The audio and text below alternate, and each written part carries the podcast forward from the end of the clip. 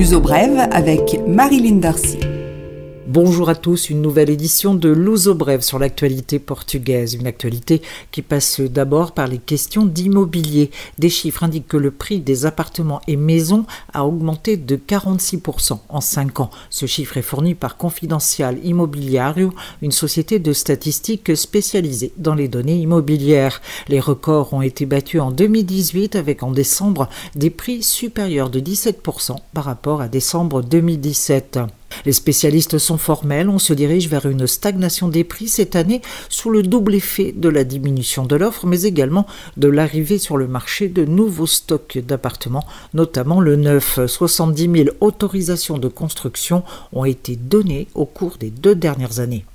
Toujours sur le prix de l'immobilier, malgré cette hausse de 46% des prix en moyenne de 2013 à 2018, les propriétaires ont en fait vendu 22% moins cher que ce qu'ils prétendaient. 30% moins cher à Porto. Ces chiffres sont toujours de confidential immobiliario.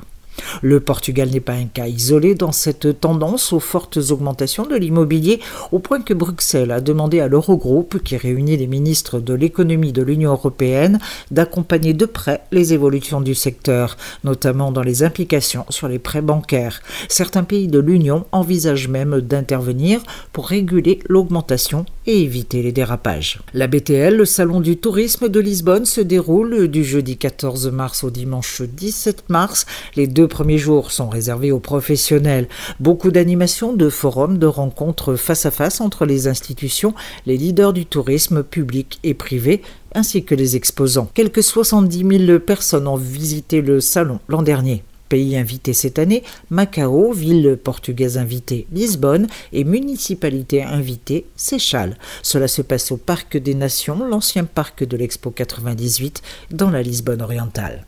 Place aux entreprises pour clôturer la première partie du programme. Le groupe Odalis, spécialisé dans les résidences estudiantines, annonce son implantation au Portugal en 2021 et 2022 avec deux résidences universitaires, l'une à Lisbonne dans un premier temps, 214 chambres et appartements, et une seconde résidence, cette fois à Porto, avec 211 logements.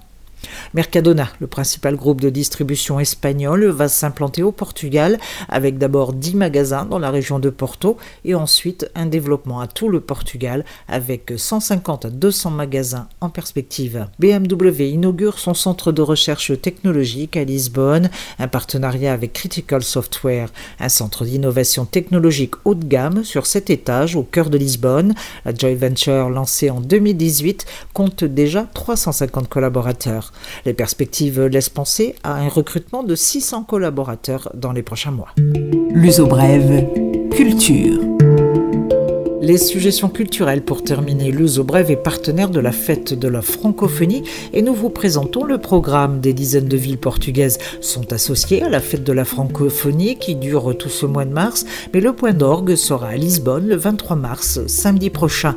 Deux lieux dans la capitale, le Capitole au Parc Mayer et le cinéma Saint-Georges, deux salles qui sont voisines sur l'avenue de la Liberté. Les temps forts vont s'enchaîner sans discontinuer de 14h à 24h. C'est la chorale du lycée français qui ouvre la journée, puis ce sera au tour de Lumen, un spectacle qui nous vient de la principauté d'Andorre. C'est de la danse verticale, une danse aérienne pour jouer avec la lumière et le son à 14h30 au Capitolio. La littérature prendra la suite avant de laisser place au tango. Après l'ouverture officielle de la journée de la francophonie en fin d'après-midi, place à la gastronomie, avant la reprise des spectacles avec par exemple un duo musical luso-suisse suivi de la tradition musicale tunisienne revisitée avec le groupe Sarawen. Et à 21h à ne pas manquer, Nilda Fernandez, chanteur-compositeur, un artiste singulier dont les concerts sont tous des succès. À 22h, celui que l'on appelle le fadiste punk Paolo Bragance montera son tour sur la scène du Capitole. Ensuite, il faudra se rendre au cinéma Saint-Georges pour le spectacle de Pierre Quenders, un Canadien originaire de Kinshasa, un rappeur qui s'exprime en différentes langues, ce qui permet d'enrichir les variations sonores du genre.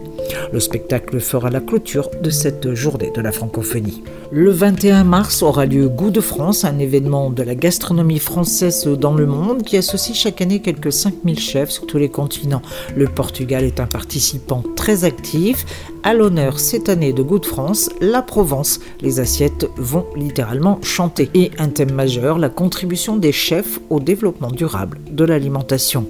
Des dizaines de restaurants du nord au sud du Portugal sont associés, mais également à Madère, pour présenter un menu français ou provençal. La fête de la francophonie proposera une dégustation de ce goût de France. Avant de clôturer ce programme, à mettre dans les plaquettes du 20 au 31 mars, le festival d'animation Monstra, 18e édition du très haut de gamme pour un festival sur lequel nous aurons l'occasion de revenir. Je vous dis à la semaine prochaine.